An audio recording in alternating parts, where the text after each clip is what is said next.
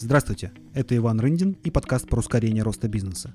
В этом подкасте я общаюсь с предпринимателями и менторами, которые обладают уникальным опытом, большой насмотренностью, помогают стартапам и уже действующим бизнесам расти быстрее и допускать меньше ошибок. Подкаст создан в рамках клуба менторов mentorclub.ru. Сегодня у нас в гостях Светлана Берегулина, эксперт по B2B маркетингу в технологических сферах, директор по маркетингу платформы для ведения онлайн-продаж InSales. Ранее, в течение 12 лет, директор по маркетингу Bittrex24 и 1С Bittrex. Также работала директором по маркетингу таких компаний, как Mail.ru Group и бизнес-школа Сколково. Входит в топ-100 директоров по маркетингу по рейтингу коммерсанта. Член клуба менторов mentorclub.ru. Светлана, доброе утро. Я рад приветствовать тебя в нашем подкасте. Привет. Э, расскажи, пожалуйста, кто такая Светлана Берегульна с твоей точки зрения? Я B2B IT-маркетолог. Как ты считаешь, что сейчас вообще происходит на рынке IT с точки зрения маркетинга да, и там B2B маркетинга? Мне кажется, что маркетинг IT-продуктов очень специфическая вещь. В первую очередь потому, что эти специфические продукты, они достаточно сильно отличаются от разных других продуктов, не знаю, финансовых продуктов, FMCG продуктов, даже, наверное, сложных продуктов, например, в каких-нибудь машиностроительных отраслях, хотя там уже ближе. И здесь есть такие специфические, опять же, специализации, как продуктовый маркетинг, как понимание того, что наши потенциальные потребители, они на, для IT-продуктов очень часто могут быть вообще не в курсе того, что ту проблему, которая решает их продукт, она вообще у них есть. Ну, то есть они не, могут не осознавать эту проблему, либо осознавать, но не давать отчета, что можно как-то ее решить. И поэтому как бы там есть отдельная, например, задача упаковать продукт, упаковать ценностное предложение именно с, пониманием специфики IT-продуктов, потому что там много фичи, это важно фичи тоже доносить, то есть делать не только целостное там ценностное предложение, а как еще каждую фичу продавать. Это то, что я называю продуктовым маркетингом. Но еще и как коммуницировать дальше, потому что информации много, она сложная, а покупатель наш потенциальный, возможно, пока не готов всю эту массу информации воспринимать, а нужно его замотивировать, депроблематизировать, а потом, значит, как-то делать так, чтобы он был готов послушать, ну, хотя бы нашу презентацию продукта. И вот здесь много таких вот тонкостей. Эти продукты продаются не в одно касание, потому что именно потому, что вот нужно много точечек касания сделать, чтобы он да, осознал, зачем ему это надо, чтобы он заинтересовался, чтобы он был готов хотя бы демку послушать, чтобы он на ней все правильно понял, и дальше, чтобы он выделил ресурсы, а именно время, деньги и ну, какой-то фокус внимания для того, чтобы еще сделать внедрение, потому что ценность от продукта он получит не когда он ее купит, а когда он ее внедрит, а это, ну, это боль внедрения, это всегда сложно, и самое сложное это, что люди, которые у него работают в компании, они еще должны будут, скорее всего, поменять свой привычный образ работы, а, научиться пользоваться какими-то новыми интерфейсами, они будут сопротивляться этому, это всегда новое очень значит, вызывает сопротивление, и вот только потом, возможно, он получит ценность от этого продукта. И вот для того, чтобы вот этот путь пройти, он должен достаточно сильно быть замотивированным, чтобы, ну, все-таки вот решиться. Вот, поэтому там много специфики. Вот, поэтому там много специфики в коммуникациях, в упаковке продукта, ну, еще в выборе ниши и рынка, но это как бы я сейчас не буду трогать, потому что это вроде как не маркетинг, а стратегия. Вот, и то, что я вижу, маркетинг вообще сейчас востребован очень, потому что, во-первых, маркетинг несколько лет назад пришел в сегмент среднего и малого бизнеса. Ну, то есть раньше маркетологов в сегменте среднего и малого бизнеса не было. Они были, значит, вот в крупных компаниях, они делали там маркетинг. А потом появились инструменты, которые позволяют привлекать клиентов в, ну, социальной сети именно. И для маленьких бизнесов. И там, значит, а что, а что было у маленьких бизнесов до социальных сетей? У них толком ничего не было. У них было сарафанное радио, вывеска и листовки у метро, условно говоря. Ну, то есть вот что-то подобное. А, вы, выставки еще были иногда там, ну, то есть зависит от сферы очень сильно, но как бы вот такого инструмента, что залил денег в личный кабинет, значит, позвал человека, он там что-то настроил, и вот они лиды полились, как бы такого не было. Это у всех случилось, конечно же. Но для малого бизнеса там Инстаграм какой-нибудь просто стал вообще открытием. То есть очень много бизнесов, они стали продавать через Инстаграм а, и ну, гораздо шире, чем если бы они были сосредоточены, там, не знаю, какой-нибудь цветочный бизнес. И маркетинг стал популярным. Я сейчас говорю не про B2B, а вообще. То есть несколько лет назад все-таки, о боже, мы научились привлекать лиды, они нам всем теперь нужны.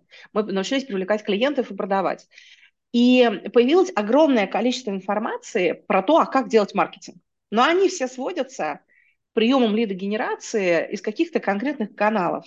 И это не очень помогает B2B IT-бизнесам. То есть, условно говоря, у тебя появился ну, большой спрос на определенные там, услуги, определенные работы, но они все связаны не с B2B IT-бизнесом, они все связаны с ну, какими-то другими сегментами, они не учитывают специфики B2B IT, но у всех людей, которые видят, значит, вот там мы сейчас э, настроим рекламу, у нас пойдут лиды, или, значит, мы там купили курс по таргетингу или еще что-то, у них складывается ощущение, что ну вот же все понятно, вот столько информации на эту тему, а она на самом деле как бы к этому сегменту не очень применима, но как бы это же невозможно, пока в это ты не погрузился, отфильтровать. Вот, поэтому мне кажется, что какие-то ориентиры для того, как все-таки строить B2B IT-маркетинг, сейчас очень людям нужны, потому что вся эта информация, которая есть на рынке, которая склад, ну, склад, из которой складывается впечатление, что а, ну вот же все понятно, сейчас мы все сделаем. Она, скорее всего, не про это. И вот всю эту специфику, которую я вот сейчас долго описывала, вот это вот много касаний, долгий цикл принятия решения, болезненные внедрения и все прочее,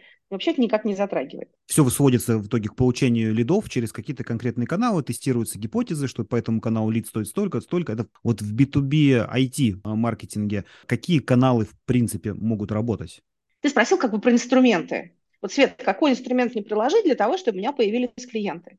Маркетинг – это не только про инструменты. Маркетинг – это некоторая система мышления, потому что если ты в любой, даже самый работающий дешевый канал скажешь не то, что будет понятно или не то, что будет интересно твоему потенциальному покупателю, никаких лидов ты оттуда не получишь. И если ты не будешь это иметь в голове, ты как раз и окажешься в ситуации, ну, я же все сделала, оно не работает. Ваш маркетинг, значит, не работает.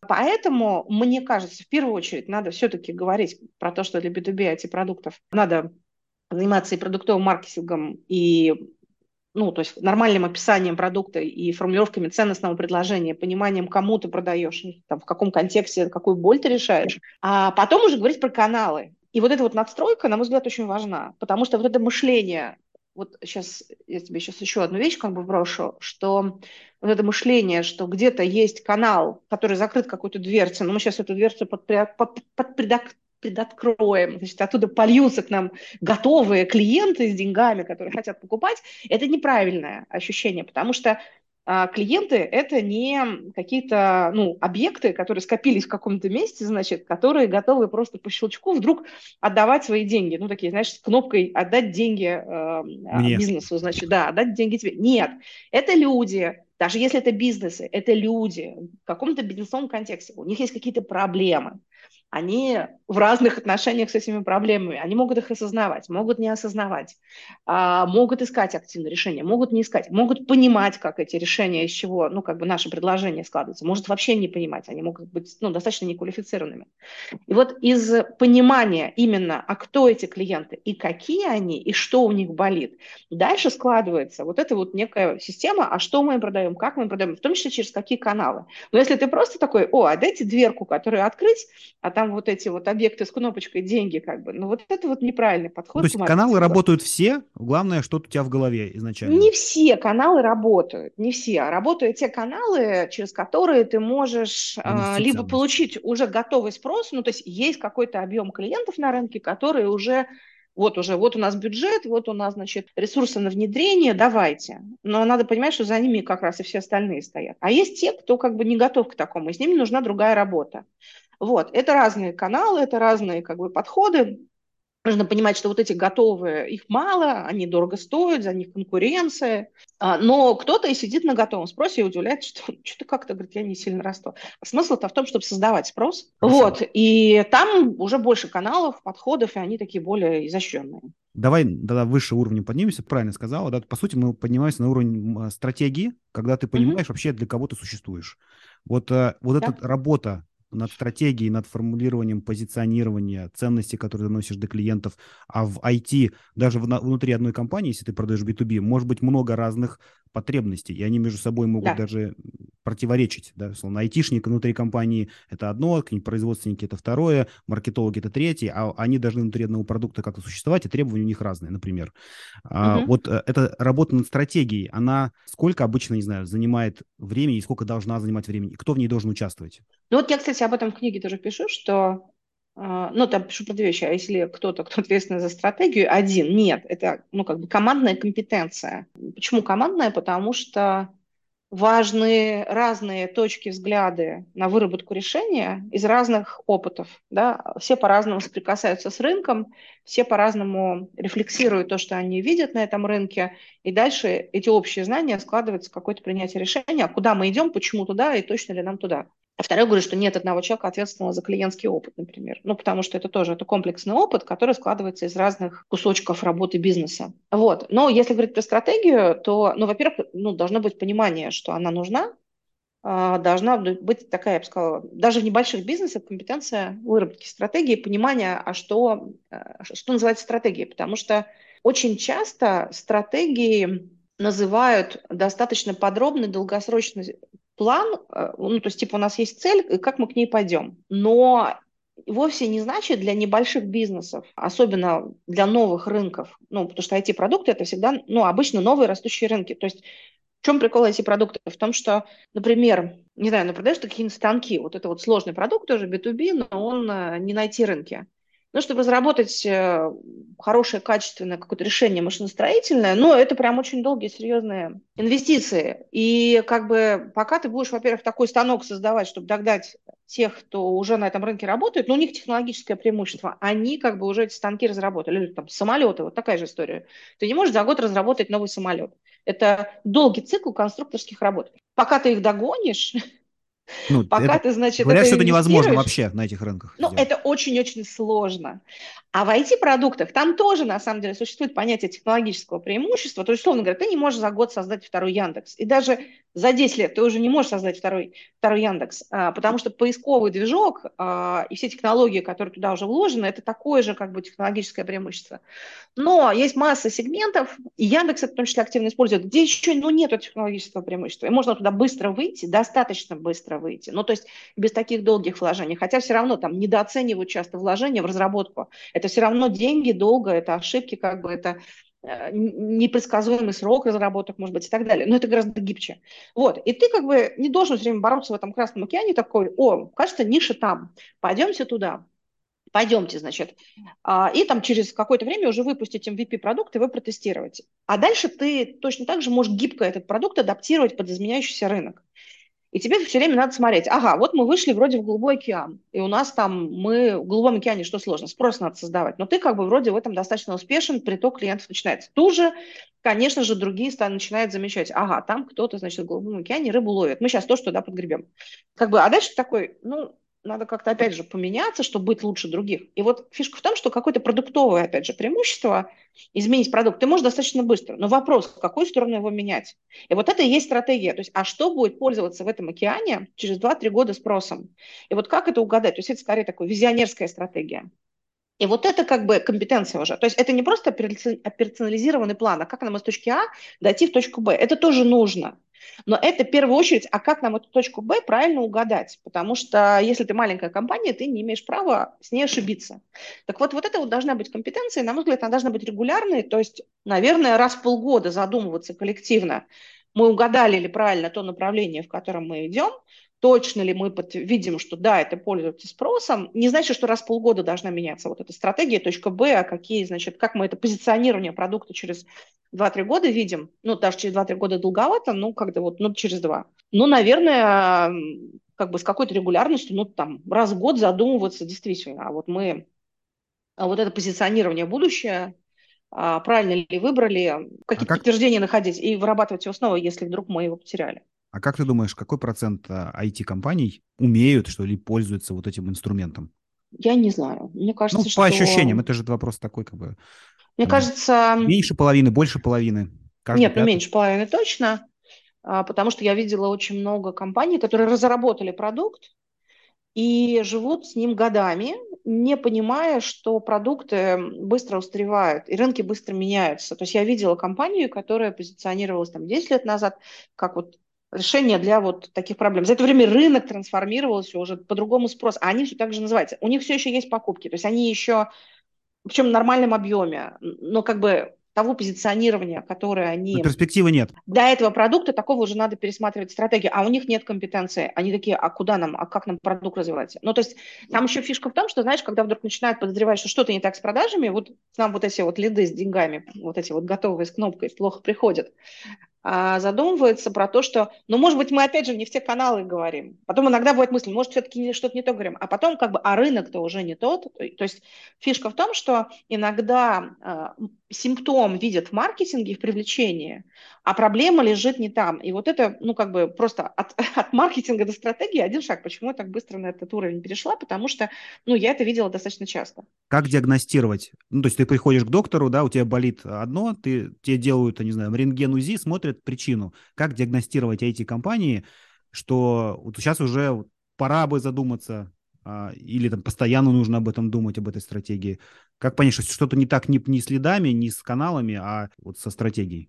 Слушай, ну вот я не знаю, как э, прям вот взять и понять это. Это все-таки какая-то рефлексия и понимание того, что рынки меняются, что ты работаешь на каком-то рынке который э, должен расти, и ты ответственный за то, чтобы выращивать на нем спрос, и еще и создавать какую-то продуктовую отстройку, которая тебя ну, делает более интересным. Это визионерство основателей, по идее, должно работать? По идее, да, либо, ну, это развивается компетенция, она не всегда сразу такая готовая бывает. Вот, но я просто, как бы, когда вижу, то есть проблемы, с, ну, то есть приходит у нас что-то, вот, э, новые продажи, недостаточно растут, или мы хотим больше клиентов.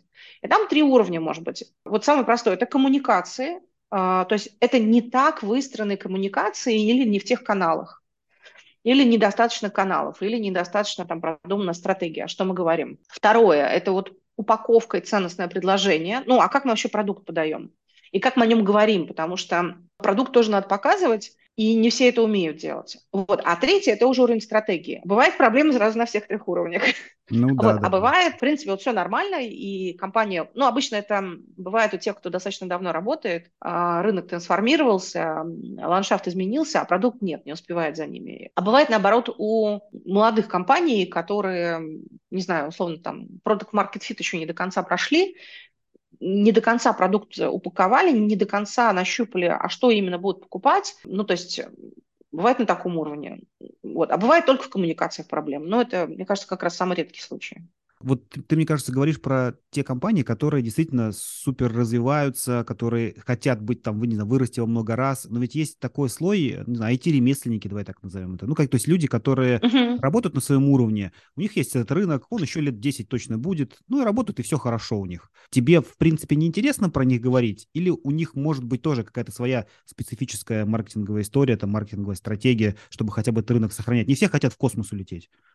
Смотри, э, я, вот, наверное, важно такую как ремарку сделать. Э, то все, что я говорю, я говорю скорее именно про продуктовые компании, потому что а, разница между компаниями, которые оказывают услуги, и компаниями, которые разрабатывают продукты, они в способности масштабироваться. И у тех, кто разрабатывает услуги, возможности масштабироваться вот такого вот мы сейчас захватим весь рынок и там создадим новый голубой океан, ну, обычно нету. Потому что там объем продаваемых услуг, он очень сильно привязан к объему ресурсов, за которые надо платить деньги, зарплаты. Вот. Ну, количество людей, да. Ну, количество людей, вот. И там, ну, это невозможно. Поэтому на самом деле все, кто продает услуги, мечтают продавать продукт. А если еще не мечтают, они устают общаться с клиентом, значит, э, подстраиваться под специфические запросы клиента, значит, э, подстраиваться под его специфические обстоятельства. Может, он сейчас там заплатить не может, продляет контракт, не продляет. Вот этого хочет, там надо там больше какую-то разработку сделать. Обычно все, конечно, очень сильно от этого устают. И если кто-то видит, ну, как бы перспективу, что, ага, если я буду продавать продукт и не буду так завязан на вот это вот удовлетворение потребностей клиента, которое возникает в процессе услуги, он дальше сам сам как-то, он идет в продукты, разрабатывает. Вот. А если не понимает, э, ну, возможно, другой бизнес уходит, если сильно устает. Ну, то есть здесь два пути. На твой взгляд, мне кажется, что за последнее время количество IT-продуктов, оно какое-то космическое просто стало. То есть на любой, на любой нише, куда ни ткни, ну, понятно, что есть какой-нибудь э, искусственный интеллект, там сейчас только начинается все это, вся история. Ну, тут, тут же уже там за несколько дней появилась куча этих чатов, э, куча всяких сервисов прикладных по видео, изображению, распознаванию и так далее. И, ну, количество продуктов просто растет моментально. Как ты считаешь, вообще, насколько этот рынок, в принципе, IT, B2B продуктов, он не знаю, закрыт, занят? Сколько он а, по, по градации алый и голубой сейчас, где он находится? Ну, все еще, я думаю, голубой. То есть то, что ты сейчас спросил, это скорее про цифровизацию. Это вообще большой мощный тренд, его кто, кто только сейчас не упоминает. Вот, про цифровизацию бизнесов.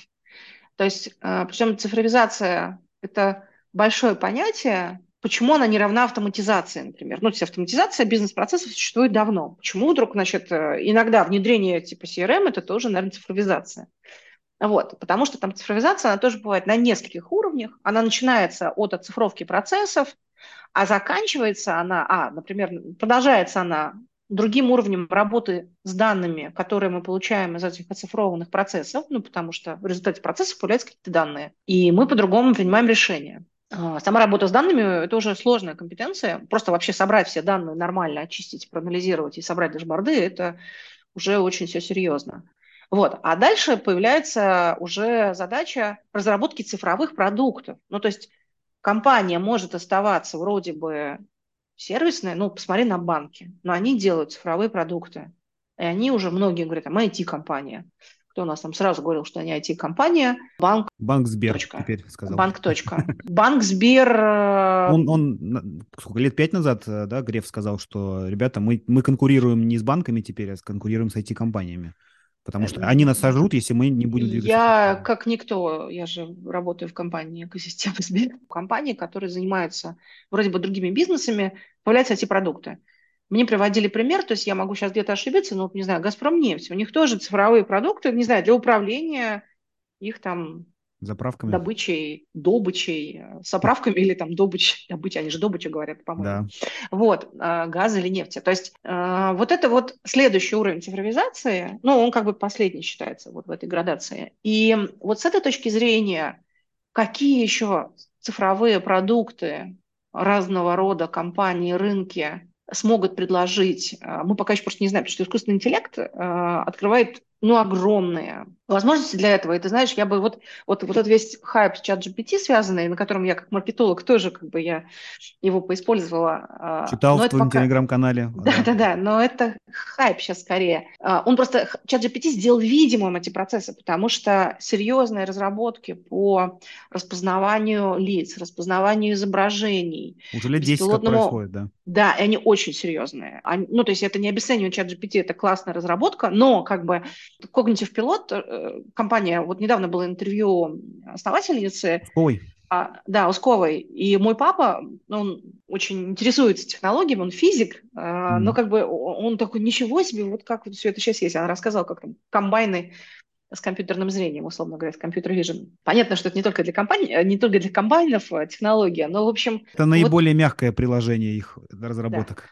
Да, да но, но смысл в том, что ну, мы же про это не знаем, мы же об этом не задумываемся, да, мы же там вот живем в своей реальности. А потом вдруг бац, и такие, а нас всех уволят искусственный интеллект. Не уволят, но ландшафт приложений через которые как бы взаимодействуют с этими бизнесами, отраслями, услугами, там как-то еще люди, он может еще сильно измениться. А давай немножко поговорим про твой опыт в Bittrex, потому что Bittrex, по сути, такая одна из наверное, ну, немногих компаний, которые и в мире известны, да, и по миру развивается. С точки зрения маркетинга, как менялось, наверное, позиционирование продукта, ну, там, может быть, какие-то этапы были в Битриксе, а, которые либо характерны, либо имеют какие-то особенности, и про которые ну, ты считаешь важно знать начинающим, не знаю, IT-предпринимателям? Мне кажется, Bittrex как раз умеет, а, обладает отлично развитой компетенцией а, вот этого вижена, а что будет востребовано на рынке, и какой тренд использовать, ну, такой нарастающий в спросе, чтобы вырасти. Причем, ну, не хайпа, а а, действительно чего-то такого основательного. Потому что, во-первых, я пришла в Bittrex, когда это еще был первый продукт, это был продукт для создания сайтов, один из Bittrex управления сайтом. А потом появился, как раз в год, когда я пришла, один из Bittrex корпоративный портал, коробочное решение, который в 2012 году стал облачным сервисом Bittrex 24, который как раз вот 12 апреля 2011 года, 2012 года презентовали. Вчера было 11 лет. Он когда релизился, он выходил с позиционированием Bittrex24 социальный интранет. Никакого, никакой CRM в нем не было.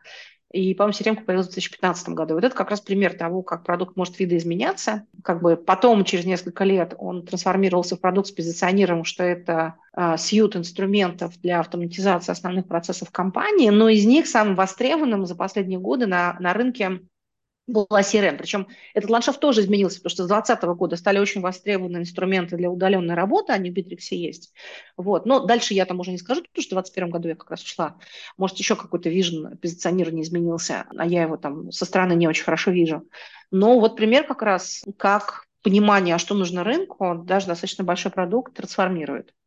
Ну, там же еще, насколько я понимаю, что AMA, что Bittrex, да, властных конкурентов, по крайней мере, на российском рынке, у них появилась вот эта платформенность. То есть, когда у тебя огромное количество этих виджетов, э, интеграций, которые наращивают возможность продукта, э, даже, получается, уже не конечный продукт, а такая платформа, вокруг которой строится экосистема внутренних там, коммуникаций внешних с клиентами. Смотри, да, но мне кажется, как бы, знаешь, понимание того, что IT-продукт э, должен быть платформой, к нему должен быть магазин приложений, он достаточно рано появляется у IT-компаний. То есть это не то, что их, ну, как бы каждая компания персональное изобретение, потому что любой продукт, э, ну, корпоративный, он нуждается в большом количестве интеграций. Ну, банально там с 1С или с моим складом, или там с чем-то еще, с сайтами и прочее. Интеграция можно делать кастомно, а можно а, партнеры, опять же. Какой самый простой способ какой-нибудь веб-студии выйти в продажу продукта. Ну, вот нет у них сейчас идеи, какой вот новую CRM на рынке продавать. Но это же тоже да, определенная как бы такая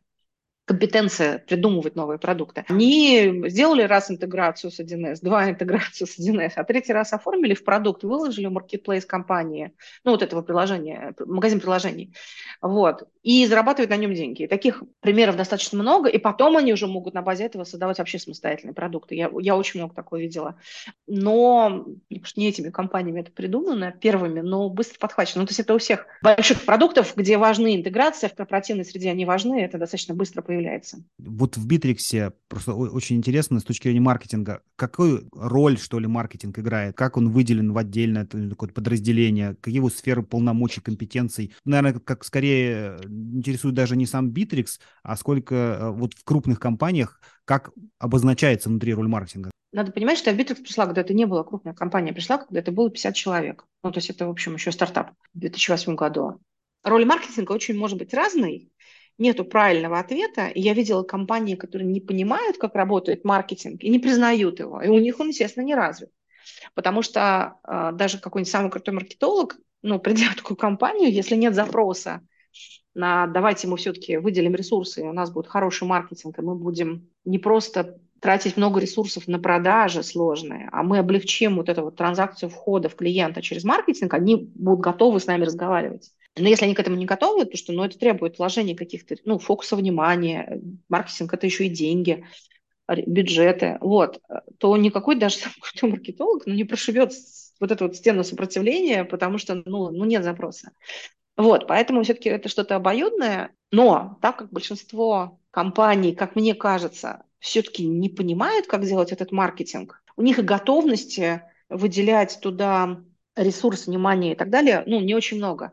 Это все-таки должно быть что-то эволюционное. Но, опять же, вот, понимаешь, нельзя сказать, все, мы на все готовы, пусть к нам придет крутой маркетолог и сделает все по красоте. Вот Почему? ему котлеты Потому денег, что, он должен сделать результат. Потому что это все равно, как бы, это система мышления, маркетинг. Маркетолог, во-первых, без продукта не будет, ну, не сможет ничего сделать. Если там плохой продукт, роль маркетинга очень ограничена. Я не могу сказать, что маркетолог ничего не сделает, но роль будет очень ограничена. Если компания не готова меняться, если не готова принимать решения, исходя из того, что нужно клиенту, а потом, понимаешь, не весь маркетинг является измеримым. Вот это вот, опять же, мы будем вкладывать только в то, что мы можем померить, и мы получим отдачу. Это очень ограниченный подход, потому что для этого рынка, для небольшой компании никогда невозможно измерить вклад известности, позиционирования, ну и каких-то таких вот, знаешь, вот вот именно неизмерим, а это очень важно. Вот, а это работает на доверие, а доверие строится в процессе работы и так далее, и так далее. И вот это все, если компания пока не готова принимать такие решения, а, ну, то невозможно будет там двинуться в какие-то подходы, которые могут принести пользу. Вот, поэтому я так более широко ответила, наверное. Что... Давай немножко следующее. Ага. Ты встречала разные компании. Вот э, есть ли вот эта широта, разница между тем, что когда люди много вкладывают в маркетинг и мало вкладывают в маркетинг, вот это как бы какая-то вилка, что ли, да, условно, бюджета, который в маркетинг вкладывается, то, что говоришь, неизмеримо, это все равно выражается в неких затратах компании. Просто тратишь 5% Просто, знаешь, это правильно, допустим, или там 20. И от продукта тоже сильно зависит, какой, сколько нужно вкладывать в маркетинг. А может быть, наоборот, от маркетинга зависит, какой в итоге будет продукт. Очень зависит от рынка, а, име, имеется в виду от стадии зрелости рынка. Если ты рынок развиваешь, у тебя есть возможность вкладываться пока что, реинвестировать какие-то выручку, ты можешь там и 15% тратить. А, если денег нет, ну, то есть еще зависит от твоего PNL. Просто еще, видишь, SaaS, например, очень сложные бизнесы, основная выручка идет от подписок, и чем больше у тебя активная платящая клиентская база, тем больше денег ты получаешь. Но пока ты до большой базы дойдешь, ну, как бы тебе нужно будет потратить много денег на развитие рынка и привлечение их. То есть у тебя эффект выручки достаточно отложенный. Ты пока там вот понемножечку, по чуть-чуть вкладываешься, и просто этих денег может не быть. Поэтому и практически все привлекают инвестиции, потому что за счет своих ты просто быстро и, может, никогда не добежишь до нужной базы. Не все привлекают инвестиции. Нет, я понимаю, зависит от Ну, то есть кто-то может иметь cash flow из одного направления бизнеса, параллельно развивать SaaS и реинвестировать туда что-то. В среднем я всегда ориентируюсь, что 50, э, прости, 50%, хорошая была бы цифра, 10% я, да, от бюджета, э, да, значит, это мой бессознательно такой, дай половину выручки на маркетинг. Нет, так не бывает. 10% такой какой-то, знаешь, бенчмарк по рынку, но для развивающихся рынков, если есть откуда деньги взять, может быть и 20-25. Для, наоборот, уже выросших рынков может быть и меньше. Опять же, очень сильно зависит от сегмента, потому что в enterprise сегменте а, где продажи все-таки лидируют, ну, это sales, а, sales-driven бизнесы крупные, там маркетинг, ну, гораздо меньше роли, значения играет, ну, то есть там может быть меньше. Вот, то есть дальше много нюансов, которые на это влияют, там нет правильного ответа. А, вообще, вот, на твой взгляд, какие есть формы взаимодействия маркетинга с продажами в B2B IT? В крупной компании, если сложный продукт, там действительно сейлзы могут вообще ключевую роль играть. Маркетолог, он такой подающий снаряды скорее, да? А есть там, тот же Bittrex, там роль маркетинга гораздо шире. Да, есть, э, условно говоря, ну, считается же, есть там три стратегии. Product-led growth, marketing-led growth и sales-led growth. И вот, например, какие-нибудь компании, SAP, они ну, исключительно на очень дорогих, долгих и очень продвинутых продажах сидят. Ну, у них, конечно, и бренд построен, на самом-то деле они, конечно, вложились когда-то очень сильно а, в свой айтишный бренд. Но продажи там играют гораздо более, более значимую роль. Ну, то есть бывает, вот если это маркетинг лет growth, ну, то есть для SaaS, которые работают на рынке малого бизнеса, в основном, конечно, маркетинг. Почему? Потому что вообще продажи это достаточно дорогая функция. Только сказать, дорогое удовольствие, да? Это дорогое удовольствие. То есть, знаешь, типа продавцы приносят деньги, но если это сложный продукт с долгим циклом сделки, например, какой-нибудь SAP, он мог продаваться два года, да, сделка да. идти. Ты когда еще до этих денег доживешь? Зарплаты у этих людей высокие, там просто фикс высокий, потому что это квалифицированные люди очень, они должны очень хорошо... То есть ты не можешь любого там просто вот э, выпускника вуза посадить продавать сложный продукт, и как бы он такой, вот тебе много выручки. Так не бывает. Вот. И поэтому продажа таких решений это очень ну, дорого, там вход просто много съедает, и пока ты эту выручку получишь, ты там тоже долго будешь это терпеть. Вот. А для маленьких бизнесов там чеки-то низкие, и вообще не факт, что твоя продажа, вот эти затраты на проведение транзакции, они вообще когда-нибудь быстро или вообще отобьются. Поэтому там стараются делать э, self-sale модель, модель, то есть когда человек сам приходит и сам покупает, сам желательно анбордится. И вот если это self-sale модель, модель, то там, конечно же, ну, вот маркетинг играет ключевую роль. Вот. А дальше есть уже различные промежуточные варианты, что маркетинг гоняет лиды, продажи их обрабатывают, и для SaaS на рынке вот среднего малого бизнеса таких моделей много, потому что все-таки самостоятельно заанбордиться в сложный продукт, ну, задача для предпринимателей, ну, для вот, я имею в виду, клиентов предпринимателей, она ну, бывает непосильная.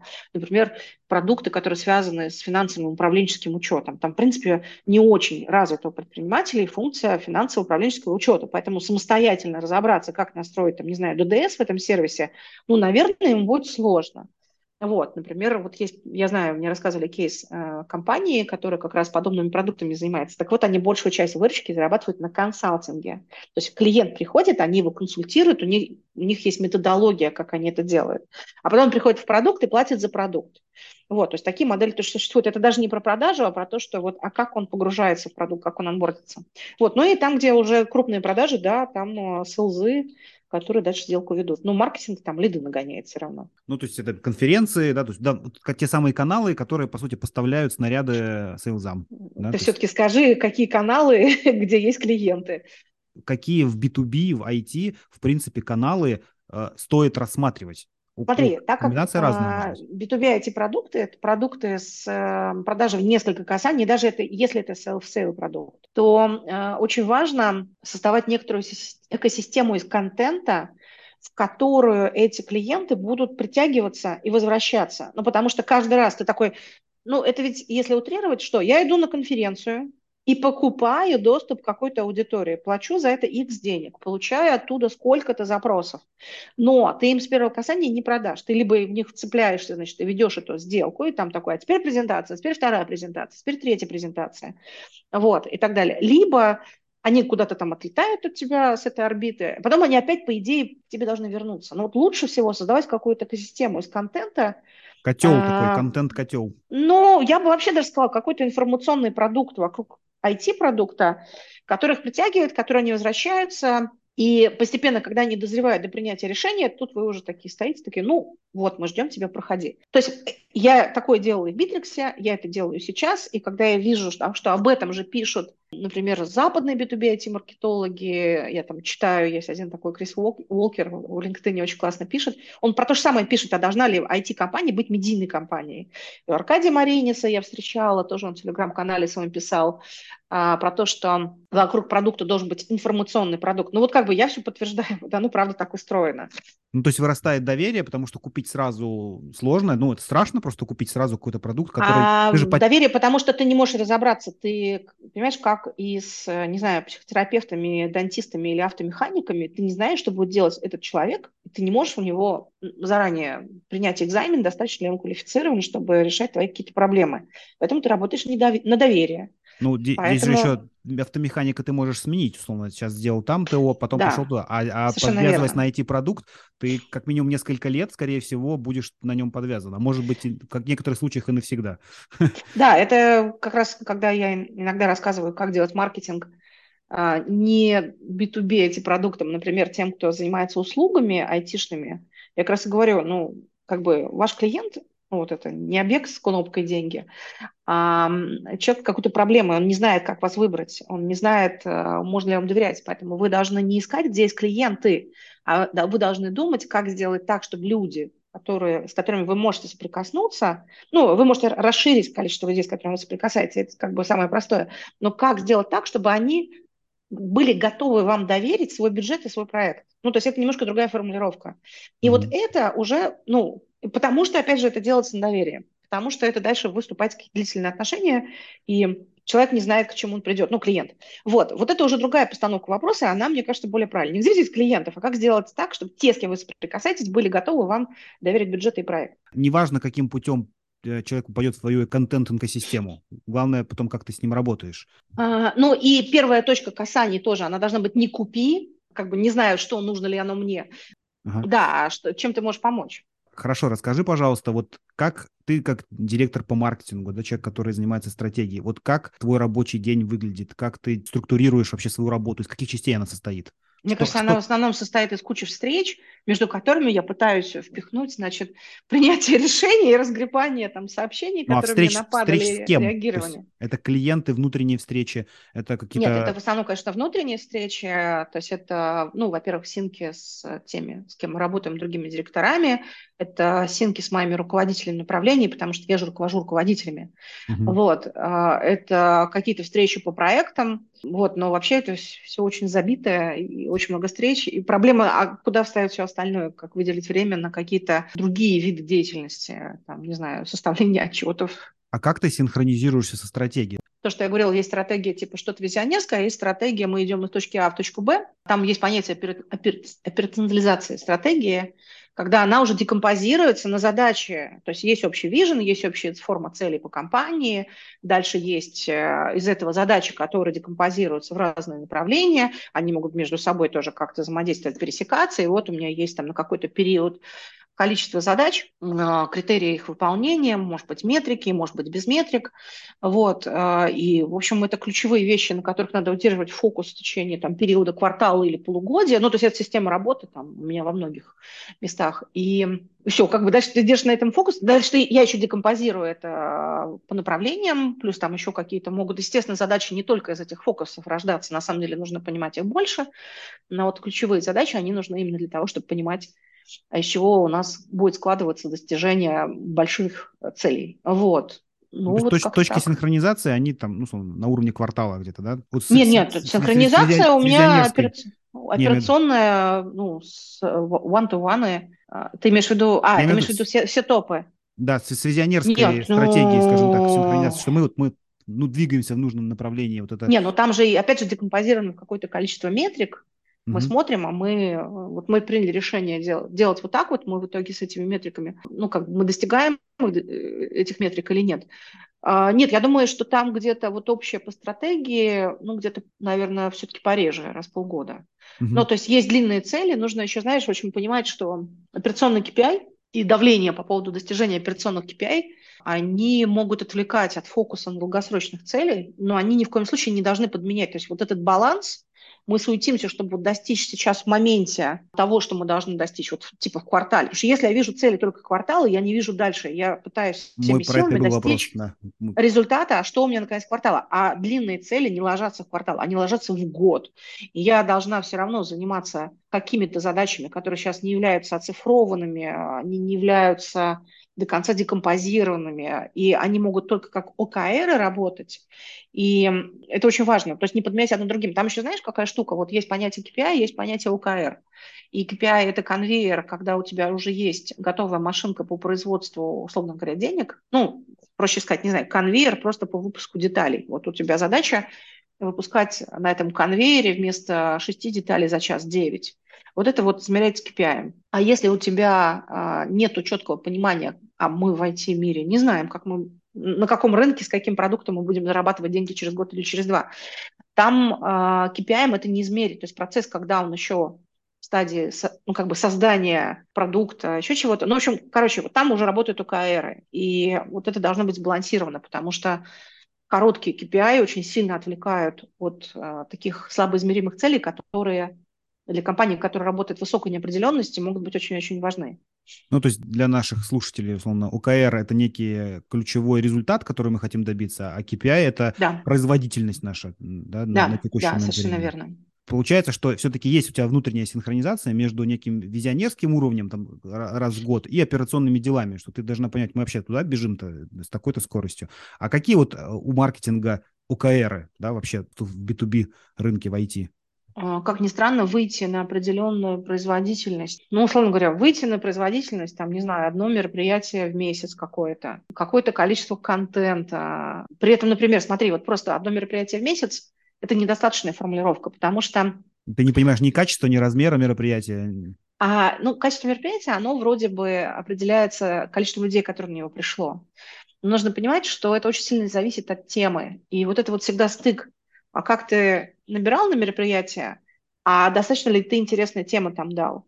Вот. И вот этот вот баланс, он, ну, вообще, короче, мне кажется, измерим только в голове у того, кто это задумал. Ну, то есть вот как хорошо, как плохо нельзя оценить по а, каким-то объективным ну, методикам или объективным каким-то показателям. Очень много все равно субъективного в такой работе остается. Да и в бизнесе, как вот я сказала, мы куда-то идем, у нас какая-то стратегия. Кто померит объективно, это правильно, а неправильно? Как Нет, это... чувствуешь, что ты поработала хорошо, не знаю, за прошлый год? Вот э, это что за твои внутренние Слушай, ну, у меня очень сильная внутренняя референция, а, и у меня абсолютно очень странное к этому отношение. Я чувствую, что я поработала хорошо, если я очень, я знаю, что я очень много фокуса внимания, ресурса и энергии вложила. И более того, я знаю, что если у меня хороший фокус на чем-то, я правда туда вкладываю много энергии, это всегда приносит результат. Я не могу тебе это описать. Это вот это вообще абсолютно такая ну, то есть ты абсолютно меряешь субъективная. На, на, на интуитивном уровне меряешь. Абсолютно. Ну, вот именно я. Нет, подожди, естественно, ты, я когда ты, я говорю. Ты, ты меришь, да, не, не, если я говорю со своей командой, у меня оцифрованные показатели, к которым мы должны прийти,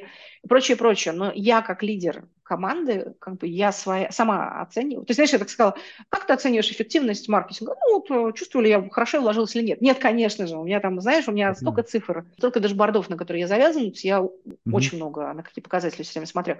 А, но я имею в виду, я как лидер, я как человек, который драйвит какие-то идеи, какие-то проекты, имею какой-то вижен, а как бы мне хотелось, чтобы компания была видна а, в внешней какой-то среде информационной, здесь достаточно много субъективного. Но вот есть ли какие-то у тебя там, не знаю, два-три показателя, которые для тебя самыми важными являются с точки зрения всей компании? Тут ты, ты сказал сейчас про узнаваемость Нет, рынке, если... Да? Не, не, нет, узнаваемость ты нормально не померишь на таких рынков. Так у меня совершенно четкие показатели. Это привлечение, это количество регистраций качественных с показателем качества и их конверсия в платных э, клиентов первой оплаты, хотя это как раз зависит от продукта. Но если мы предполагаем, что продукт там кардинально не меняется по ходу, если у нас вырастает конверсия, значит, где-то мы либо привлекли более качественный трафик, трафик, либо научились его более хорошо онбордить. Ну, то есть вот здесь как раз конвейер. Вот. Но, опять же, не все можно померить только количеством регистраций. Потому что, опять же, создавая какую-то известность и вкладываясь в какое-то репозиционирование продукта, ты вкладываешься в то, что через три месяца к тебе больше начнут приходить.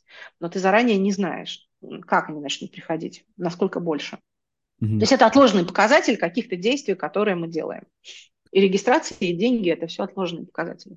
Окей, давай немножечко... Запаздывающие в, друг, в другую тему сейчас. А, а, вот у тебя есть огромный опыт, который так или иначе ты сейчас транслируешь как минимум своим подчиненным, да, и там своим сотрудникам, а, своим коллегам. Своей команде. Да, своей, своей команде. Ну, можно, да, по- по-разному называть, кто как. Мне тоже не нравится слово подчиненный, почему-то пришло, пришло в голову. У, у тебя есть, я так понимаю, уже практически завершенная книга, которую ты будешь уступать, то есть ты, у тебя есть желание передавать этот опыт. Есть какое-то количество, не знаю, менти, ты в клубе менторов состоишь, которым ты так или иначе планируешь или, или передаешь этот опыт. Э, что, на твой взгляд, э, самое важное или чего не хватает на этом рынке, чем ты можешь поделиться? Да, то есть и чем ты пытаешься? Слушай, ну вот э, почему я решила написать, ну это не, не вполне там какая-то книга, это мини-книга, ну, там, на большую меня пока еще не хватает, потому что... Ну, дело, как говорится, не в размере, а в ценности. Я надеюсь, да. Я вообще поняла, что креативная работа не меряется часами, количеством слов и количеством страниц, потому что то усилие, которое производишь в процессе вообще вот этого, ну, как бы формулировки этих материалов, оно не измеряется всем. Во-первых, мне хочется доносить, что маркетинг – это не каналы, не инструменты, это система мышления, в первую очередь, в которые потом добавляются каналы инструменты, потому что система мышления без каналов инструментов, то есть без операционной деятельности, вообще не нужна никому. Вот, но первичная система мышления. А второе про то, что все-таки клиенты – это не неодушевленные объекты с кнопкой «деньги», и чем лучше ты понимаешь их потребность, и их контекст, и их боль – тем лучше и эффективнее ты дальше сможешь до них достучаться. И все это в преломлении именно B2B продуктов, продуктового маркетинга, выстраивания коммуникации, там есть своя специфика, ну и так далее. Итого, книга у тебя получается вот про вот, вот эти приоритеты, что ли, да, в работе? Ну нет, она как раз про то, что я говорила, то, что есть три уровня, на которых может быть ошибка по которой, ну, из-за которой не приходят э, клиенты в достаточном количестве новые. Это может быть неправильный выбор ниши, это может быть плохая упаковка продукта и ценностного предложения, а могут быть неправильные коммуникации. И может быть на всех трех уровнях ошибки, а может быть только на одном. И это все складывается в один симптом. К нам приходит мало клиентов, у нас мало новых продаж.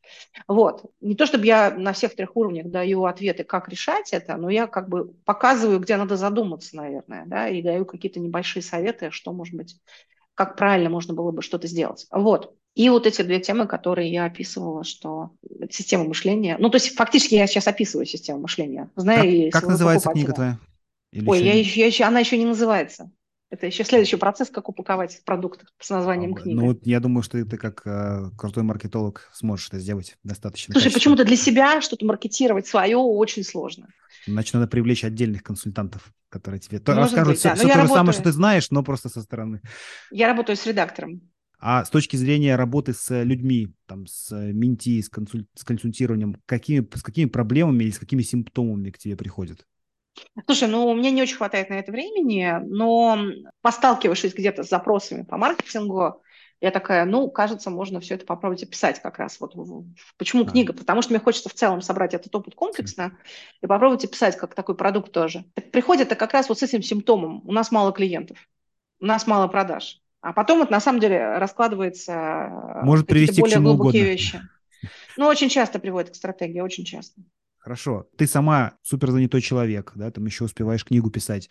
Откуда ты сама не знаю, получаешь информацию, чему ты учишься, на кого-то может быть подписано, где, откуда приходят тебе знания, кроме как из практики? Ну, во-первых, практика – это очень большой источник знаний. Ну, важно поддерживать какое-то правильное окружение. Вот я же состою в клубе менторов. Mm-hmm. Не то, что я там активно принимаю участие, но у меня есть возможность с людьми пообщаться, кого-то активно подумать. Очень важно общаться с коллегами, какими-то профессионалами, обмениваться мнениями. То есть у меня тут как-то, у меня же есть телеграм-канал, и я договорилась, э, как он растет, за счет взаимопиара в том числе. То есть я прихожу к другому автору телеграм-канала, у нас примерно одинаковый объем аудитории. Я говорю, размести мой анонс, а я твой размещу. И, э, значит, читатели будут читать и твой, и мой канал, и будет им счастье. Отлично, давай. Вот я пришла к девушке, э, который канал тоже про коммуникации, и мы с ней созвонились обсудить, а что же мы можем написать, ну, чтобы какая-то ценность в этом контенте была. А друг, Короче, про друг, ча... друг, друг про друга, да, написать? Да, друг про друга, да, как подать нашу экспертизу. Мы часто протрендели, мне кажется, просто, как, знаешь, такие обмениваясь мнениями не про каналы, а вообще. Я говорю, слушай, спасибо тебе большое, говорю.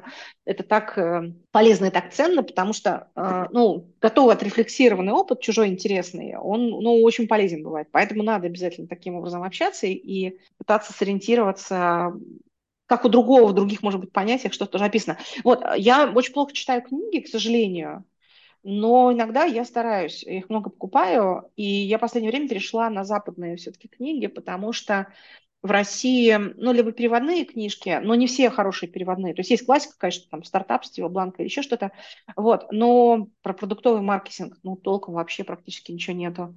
Вот, поэтому иногда стараюсь либо западные короткие курсы, а, либо вот у меня был опыт. С Амазона а, книжку заказывала. А тот опыт, он на 100% перекладывается на нашу практику?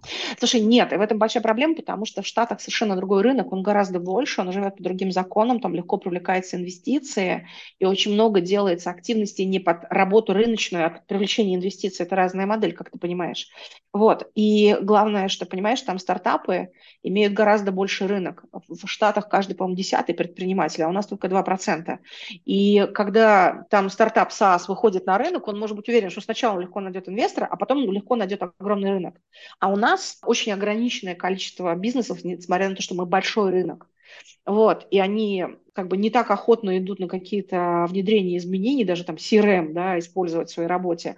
Вот, поэтому российский рынок, он такой более тугой, более сложный, поэтому всякие американские мечты не так легко на него перекладываются. Угу. Быть успешным SaaS в России очень сложно. Очень сложно на, на, эти, на, эти, на, на, на этом рынке зарабатывать, на рынке средних малых бизнесов. Есть ли что-то, чего ты еще не добилась в своей деятельности, но очень бы хотела? А... Есть ли какая-то мечта, что бы ты еще хотела реализовать, или в чем бы хотела, э, там, не знаю, развиться Слушай, еще? Я, я, я, наверное, вот надо сначала издать книгу, а потом подумать. Я все-таки, так как это какие-то... Ну, чтобы ты понимал, процесс написания книги, например, он очень, ну, непривычен. Я такого еще не делала. И так как я делаю что-то, чего никогда не делала еще, у меня вообще большой вопрос, а, а вообще я вообще то делаю или не то? Ну, то есть это такой Но путь это сомнений. рефлексирующий человек так всегда рассуждает. Да, и, и иногда кажется, что делаю не то, вот самое это сложно в этом процессе. Поэтому замахиваться на что-то следующее, то есть, понимаешь, круто замахиваться. Я умею бегать, и я пробегу сначала полумарафон, а потом марафон. Да, mm-hmm. как бы понятно, что это сложно, но я, в принципе, понимаю, надо тренироваться, и надо много тренироваться, и много тренироваться с тренером. Понятный путь. А как бы есть некоторые вещи, которым путь вообще непонятен. Поэтому как бы я бы, наверное, не говорила. Я сейчас вот выпущу книгу, а потом еще подумаю, потому что я не знаю, что мне это даст вообще. А вдруг я полный бред написала? Ну, то есть такие моменты, сомнения у меня тоже есть. Какие у тебя были вот. инсайты, когда ты над книгой работал? Там очень интересно, какой-то процесс, он другой вообще. Ну, то есть я говорю, это другой процесс креативный. То есть я легко пишу маленькие форматы, там, пост Телеграм, анонс мероприятия. Ну, я сажусь просто с листа, пишу, мне очень легко. Ну, это навык, на самом деле, да, писать что-то. Но большой формат э, сложно, потому что скорее, то есть я шла, потому что я выгружала все какие-то э, наблюдения, мысли, аргументы то есть такой виртуальный спор с кем-то, как будто я вот не могу его завершить, я кому-то вот как будто бы продолжаю что-то аргументировать, и вот это ложится на бумагу. Но я это все выгрузила. Там была, конечно, какая-то структура, не то, что я просто вот потом сознание а потом, когда я это перечитала, я вдруг, э, то есть я не перечитывала, чтобы не редактировать, и задача была как можно больше выгрузить. Когда я это прочитала, я вдруг такая, а, так вот же, и добавила уже к этому структуру, то есть это упаковалось. То есть не сначала структура под нее материал, как кажется, как, не знаю, в школе сочинения писали, а как ни странно, наоборот. Но я не знаю, может быть, здесь разные подходы, может быть, но вот у меня получилось так. Сначала выгружаю, потом такая, а, вот теперь я понимаю, какая это структура. Это фри- вот. фрирайтинг такой инструмент есть, но когда ты пишешь я... все, что у тебя в голове, а, и потом начинаешь структуру ему. Ну, это не совсем фрирайтинг, я все-таки знала, про что я писала, да, не совсем все, что у меня в голове, но к тому, что я писала по очень приблизительной структуре, она на самом деле совсем развалилась в процессе, а потом собралась заново. Вот это вот было любопытно. Угу. Вот, может быть, у опытных писателей как-то по-другому. Не могу сказать, я еще не писатель, я только учусь. А, Слана, у нас время, к сожалению, подошло к концу. К сожалению, потому что я думаю, что еще много общих, э, возможных, интересных тем для наших слушателей и для меня лично. А, благодарю тебя за нашу беседу. Спасибо тебе большое. Это был подкаст про ускорение роста бизнеса, где предприниматели и менторы делятся со слушателями своим жизненным и бизнес-опытом. Подкаст создан в рамках клуба менторов mentorclub.ru. Услышимся в следующих выпусках.